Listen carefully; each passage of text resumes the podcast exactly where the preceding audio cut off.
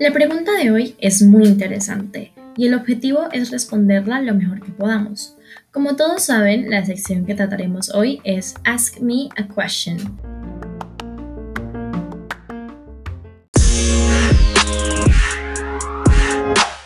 donde ustedes mandan preguntas y la que más tenga likes será el próximo tema de nuestro podcast. La pregunta ganadora de la votación de hace unos días y la cual pueden apreciar en el título del capítulo de hoy es ¿Quién tiene el poder de crear dinero en la actualidad moderna? Nos tiraron bastante duro en este capítulo, mas sin embargo no hay que ser economista ni nada por el estilo para saber que no cualquier persona puede crear dinero y pues por crearlo no me refiero a obtenerlo con trabajo, sino crear de cero ese billete en físico o ese dinero electrónico dentro de una cuenta bancaria. Pero es un tema bastante amplio y ligado a esta nos podemos cuestionar, ¿de dónde viene el dinero que usamos para pagar todo? Analizando el dinero de antes, sabemos que no eran billetes y mucho menos electrónicos. Se utilizaba el trueque, donde cambiaban unas cosas por otras, tipo yo te doy la banda y tú me das orégano. Luego se empezó a implementar el oro y la plata en monedas como medio de pago. Y ya después, como medios de pago, se utilizó el billete, que por si no sabían, esto fue una invención china. Es chistoso porque pareciese que todo lo inventa China.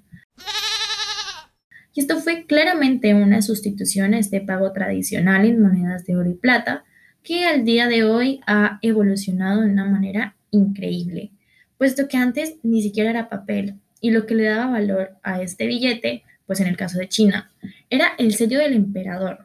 Es un dato muy curioso, pues no cualquier persona podía tener estos billetes. Sería mucho cansancio para nuestro señor emperador. Ahora son hechos por máquinas, tenemos mecanismos o trucos para saber si son reales o no. Y aunque de, la, de esta impresión de que el dinero físico es un montón, la mayoría del dinero y de nuestra economía moderna es electrónico, no lo podemos tocar. Y es bastante curioso, pues muchas veces da la impresión de que aparece por arte de magia. Digamos, cada vez que llega tu quincena, que a muchos no los gastamos a los días, aparecen nuevas cifras en tu cuenta y también desaparecen por arte de magia y mucho más rápido. Me parece un dato muy relevante lo que dice aquí nuestra compañera Juliana sobre el hecho afirmativo que nos da sobre la existencia de más dinero intangible que en efectivo. Sí, exactamente eso mismo quería recalcar, pues me parece algo muy importante conocer el misterioso motivo de este suceso. ¿Y qué te parece si primero partimos de cómo es el ingreso del dinero a la nube digital de Internet donde se guarda todo el dinero intangible? Ah, pues eso es muy sencillo. Básicamente ingresa por medio de los bancos, es decir, una persona cualquiera eh, puede por medio de su banco ingresar dinero en efectivo para posteriormente convertirlo en ingresos digitales. Sí, exactamente. Así es como se pueden hacer compras por medio de las tarjetas digitales o físicas, al igual que también se pueden realizar por medio de aplicaciones virtuales de uso bancario, como lo son en la actualidad aplicaciones como Neki, Ahorro a la Mano y muchas otras. Oye, pero que no se nos olvide que aparte de tan solo costear bienes, también puede funcionar, funcionar en el uso de transacciones bancarias, ya sea para pagar una deuda o como muchos padres divorciados lo hacen para pagar la cuota alimenticia de su hijo digitalmente. Mm, me he enterado también de que últimamente se han generado bastantes aplicaciones donde se pueden invertir en acciones virtualmente, como por ejemplo también está la aplicación de Olymp Trade. Explora Olymp Trade. Es una aplicación de uso para principiantes al igual que para profesionales, para millones de inversores en más de 139 países. Te enseña a tener estrategias para saber usar la aplicación y si tienes el suficiente capital puedes pagar un analista profesional que la misma app te brinda. Descárgala ya. Puedes encontrarla tanto en App Store como en Play Store. Y lo mejor es que es gratis. Muy bien. Continuando con el tema, de esta manera es como se sube el dinero a la nueva Internet. Eh, ya sabemos que es el dinero intangible, como ya lo habíamos mencionado anteriormente. Otra cuestión que nos hacemos la mayoría de personas es cómo sale ese dinero virtual de Internet. Para esto se puede brindar una respuesta muy básica, la cual sería siendo por medio de los cajeros bancarios. Mas, sin embargo, no es la única manera de poder sustraer ese dinero. Y eso es lo que nos intriga y vamos a responder el día de hoy, ¿verdad, compañero? Eh, claro que sí. Tenemos bastante suerte que antes de reunirnos el día de hoy ya me había puesto a indagar bastantes cosas respecto a esto. Y si es verdad, hay muchas más maneras para conseguirlo, las cuales varias de ellas se adecuan a este contexto de cuarentena en donde la gente se ve ineludible a permanecer en casa y buscan otras formas de extracción hacia su dinero en efectivo de manera más segura. Sí, oye, tienes razón. Por este ambiente de cuarentena, especialmente los bancos se ven muy afectados hablando en el ámbito de sus localidades, puesto que se encuentran cerrados por la salud de todos y así no se propague más el virus generando así que también por este mismo motivo la gente busca otras maneras de sacar su dinero, llegando así también a la ventaja que tienen los bancos con todo esto, ya que las personas para evitar un contagio de COVID-19 compran sus tarjetas de débito o crédito, lo cual además de todo aporta muy significativamente a la evolución del dinero intangible o del dinero virtual. Y eso es lo que exactamente quieren todas las empresas para la evolución de la tecnología, ampliando así su negocio rápidamente y siendo más eficaz a su vez. Pero bueno, siguiendo con la respuesta a las distintas formas de extraer dinero, pueden ser eh, cajeros no bancarios los cuales son diversos comercios como supermercados y estaciones de servicio que cuentan con cajeros automáticos no bancarios disponibles para la extracción en efectivo. Esto más que todo debido a que la mayoría de bancos se encuentran cerrados y esto por la situación de hoy en día. Eh, la transacción o la sacada de dinero puede tener un pequeño costo, sin embargo, eh, es mejor prevenir que curar. Hmm. Para que veas que no fuiste el único que investigó, pues aquí les daré otro modo para la sustracción del dinero virtual. Y es que si tú no quieres ir hacia estos lugares para extraer tu dinero de forma segura, también puedes tomar otra opción como lo son los puntos de extracción en comercios seguros. En total, pues por lo que investigué, existen 17.500 puntos para retirar el dinero en las líneas de caja de comercio de todo el país. Se trata de comercios con amplia presencia, como lo son supermercados, farmacias y como ya lo habías mencionado anteriormente, estaciones de servicio. También es posible sacar efectivo con la tarjeta de débito en estas ocasiones. Y bueno, como no puede faltar, eh, la manera que todos conocemos, los cajeros automáticos fuera de los bancos. La red de más de 18.000 cajeros automáticos en todo el país está en pleno funcionamiento y los bancos cuentan con el stock de billetes suficientes para atender la demanda. Además, la mayoría de los bancos subieron sus límites diarios de extracción, lo que permite sacar más efectivo en una sola operación. Gran parte de los cajeros automáticos del país se encuentran sobreestoqueados de efectivo y no hay problemas de recarga, dado que es una actividad para la cuarentena. Y bueno, prácticamente, o sea, los bancos han ampliado su, su retirada de dinero para porque como, como, al, como al principio de la cuarentena eh, la gente salía a comprar papel higiénico, comprar comida porque necesitaba subsistir. Entonces fue obligado a hacer prácticamente esto. Hey, pero compañero, que no se te olvide que de este método que nos acabas de mencionar existe un problema y es que tiene que ser realizada con tarjeta. Ya sé y conozco que en los anteriores métodos muy probablemente también dimos esta opción, pero es que no tenemos que olvidar las formas de retiro de dinero sin tener ningún objeto, o en este caso sería la tarjeta débito o crédito.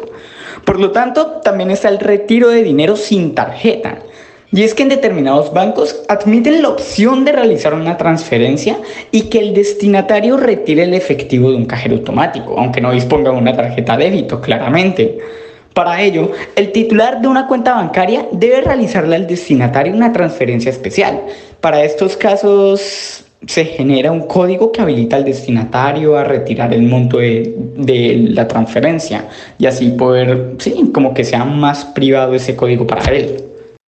Sí, y ya que lo, ya que lo, ya que lo tocas, este tema, pues también hay que tener en cuenta como, como un ejemplo de Neki. Diría que Neki es una aplicación en la que te pueden dar un código para tú introducirlo y de esta manera retirar dinero sin tener necesidad de una tarjeta.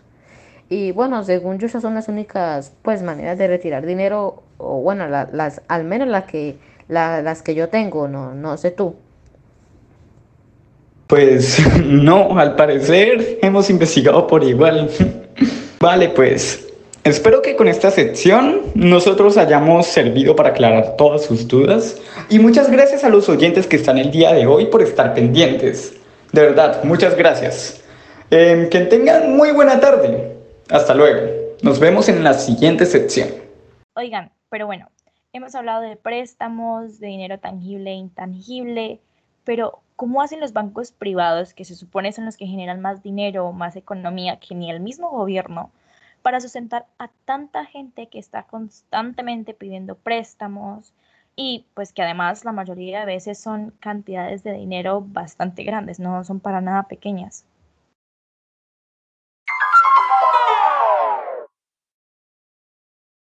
Pues Juliana, cuando un banco hace un préstamo generalmente a simple vista se piensa que no hay ganancia, pero por supuesto que eso no tiene nada de real. Cuando un banco hace un préstamo, así como da, recibe y más, porque a la hora de ser devuelto el dinero están los famosos intereses, que es el pago adicional que se le suma al principal pago a un prestamista por el derecho de pedir el dinero prestado. La tasa de interés se expresa como una tasa de porcentaje anual y el pago podría ser una cantidad fija de dinero, tasa fija, o tasas pagadas en una escala móvil conocida como pago variable. O sea que cuando yo pido un préstamo conforme pasan los meses, pues aumentan estos intereses y estas son las ganancias del banco, ¿no? Pero pues ellos no tienen como un tope, como cuando este banco privado hace un préstamo a varias personas, ¿cuándo pueden parar de hacer esto, de hacer préstamos? No creo que tengan fondos infinitos, pues. Bueno, pues cuando se avala un préstamo se evalúa la persona, la situación bancaria para dar el sí a este, pero no todos son aceptados. De esa forma es como se conserva y no se excede de forma inconclusa manejando las entradas y salidas del dinero, por lo tanto la estabilidad del banco. Además de esto, es como un riesgo que toma cada banco. Ellos deben saber cuánto se puede permitir perder y cuánto sobrepasan. Ese límite pues hacen los préstamos. Los bancos privados tienen muchas estrategias para recuperar la mayoría de dinero perdido y así más cupo para realizar los préstamos y generar más ganancias. Entonces es un ciclo prácticamente que ganan cada vez más. Es curioso, ¿no? Estos bancos generan muchas ganancias y la mayoría de veces la gente termina debiéndole hasta la vida al banco. O sea, sobre todo pues la gente que lo hace en situaciones de crisis y todo esto porque igual estos intereses van sobre intereses, que es lo que se le llama un interés compuesto, si no estoy mal. Entonces, son una entidad completamente apartada del gobierno. O sea, toda esta economía la manejan ellos. Pues Juli, mira, un banco central tiene dos maneras de influenciar el tamaño del sistema bancario de un país. Una es las políticas monetarias donde se pueden bajar o subir las tasas de interés. Una tasa más baja incentiva más pedidos y préstamos a plazos fijos. Pero una tasa demasiado baja puede llevar a que la gente prefiera no bancarizar su dinero y guardar su efectivo en casa o creando dinero con ellos mismos, es decir, emitir dinero e inyectarlo a la economía del país. Buen día, oyentes. Estamos aquí con un experto en temas económicos y ya que tenemos la oportunidad, vamos a realizarle diferentes preguntas. Así nosotros podemos aprender de él y de la economía. Cabe resaltar que él tuvo experiencia en un banco. Sin más preámbulo, comencemos. Buen día, Daniel. ¿Cómo te encuentras? Buenos días, Carlos. Muy bien, gracias a Dios. Y muy agradecido por esta invitación. Para nosotros es todo un placer. Mm, comencemos con la primera pregunta. Mucha gente hoy en día quiere realizar diferentes proyectos o comprar diferentes cosas que no pueden conseguir con su dinero. Por eso existen los préstamos bancarios. Pero hoy que tenemos el privilegio de estar contigo, queremos que nos expliques mejor aún el tema de los préstamos bancarios. Con mucho gusto. Para empezar, tenemos que los préstamos son operaciones bancarias, mediante las que una entidad financiera accede a suministrar una cantidad de dinero determinada a un solicitante. Este, a cambio, se compromete al pago de intereses con la devolución del mismo, siendo recibidos en forma de cuotas periódicas. Por lo general, La cantidad de dinero solicitada en un préstamo personal o bancario va destinada a la compra de un bien o servicio concreto. Pero como es de esperar, de manera previa a la concesión de un préstamo, el solicitante debe cumplir con una serie de requisitos, ya que de esto depende que la entidad financiera o el banco acceda a otorgar el importe demandado. Además, de manera previa, establecer la firma del préstamo es importante saber que la puntualidad representa un elemento fundamental, ya que al ser estrictos en los pagos, se evita complicaciones que pueden desencadenar en un embargo de bienes. Las ventajas que ofrece un préstamo bancario realmente son muchas, ya que además de permitir financiar la adquisición de un bien, permite resolver de forma fácil, rápida y sencilla necesidades puntuales de efectivo. Muy interesante el tema de los préstamos bancarios. Hay un término dentro de la economía que se llama oferta monetaria o masa monetaria. Sé que algunos de nuestros oyentes no sabrán qué es eso de oferta monetaria. Por eso queremos que nos lo expliques. Realmente es algo muy sencillo. Cuando hablamos de oferta monetaria, estamos haciendo referencia a la cantidad de dinero que hay en manos del público en un determinado momento. Pero, ¿dinero físico solamente? La respuesta es no. La oferta monetaria tiene dos componentes. El dinero legal, que está formado por los billetes y monedas que constituyen el efectivo en manos del público, y el dinero bancario, que está formado por los depósitos que existen en los bancos y demás intermediarios financieros. Para ser más exactos, la oferta monetaria se mide mediante los denominados agregados monetarios, los cuales son M1, M2 y M3.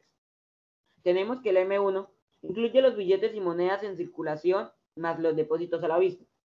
El M2 incluye el M1 más los depósitos a plazo de hasta dos años y los depósitos disponibles con previos de hasta tres meses. Y el M incluye el M2 más las sesiones temporales, las participaciones en fondos de mercado monetario, instrumentos de mercado monetario y los valores de renta fija de hasta dos años emitidos por instituciones financieras.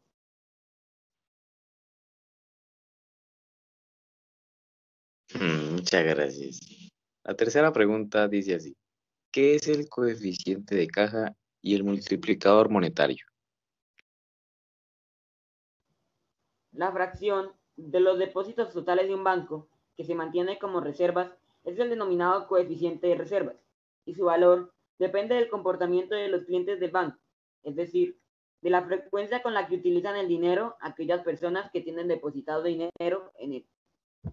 Existe una proporción de reservas obligatorias sobre el total del dinero depositado en el banco. A esta proporción se le denomina coeficiente legal de caja. Por tanto, este es el porcentaje de dinero legal que, por imposición del Banco Central, mantiene inactivos las distintas entidades del sistema bancario para hacer frente a las posibles retiradas de dinero de sus clientes y por razones de interés general. El inverso del coeficiente de reservas recibe el nombre de multiplicador del dinero y nos indica cuánto varía la cantidad de dinero por cada euro de variación de la base monetaria. Por tanto, a menor cantidad de reservas, mayor será el multiplicador.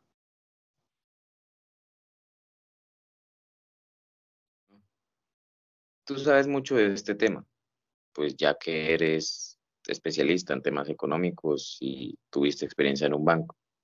Por eso queremos que con toda esa experiencia que adquiriste con el paso del tiempo, nos expliques este dilema que se crea en la economía de hoy en día, dinero electrónico versus dinero real. Claro que sí. Para empezar, cuando pensamos en dinero, solemos imaginar billetes. Pero Sir Charles Bean ex economista en jefe y vicegobernador de política monetaria del Banco de Inglaterra, señaló a la BBC que en realidad la mayor parte del dinero hoy es electrónico. Dice que el papel moneda es una fracción muy pequeña de lo que los economistas consideran dinero, que también incluye los depósitos bancarios que pueden ser transformados en efectivo a demanda. ¿Cuánto dinero es electrónico y cuánto dinero es real? Pues realmente la cifra va variando. Pero Bean contó, a modo de ejemplo, que antes de la crisis financiera de 2008, la proporción en Reino Unido era de 25 a 1. Es decir, que había una libra física por cada 25 libras virtuales. Esto significa que a la hora de prestarte plata, los bancos no están limitados a sus activos o reservas, ni siquiera están limitados a las reservas del Banco Central. Los bancos prestan depósitos que crean dinero y pueden ir a buscar las reservas después. No necesitan tener reservas para prestar el dinero. Pueden prestar la cantidad que quieran. Destaca Boyd. Entonces, ¿quién pone un límite a la creación del dinero? La cantidad de préstamos que otorgan los bancos depende de su apetito por el riesgo y de cuánta habilidad tienen para sostener pérdidas contra las inversiones que hacen. También depende de cuán optimistas se sienten sobre el estado de la economía. A veces, un optimismo desmedido puede generar problemas, como ocurrió en los años previos a la debacle del 2008, generada por la crisis hipotecaria.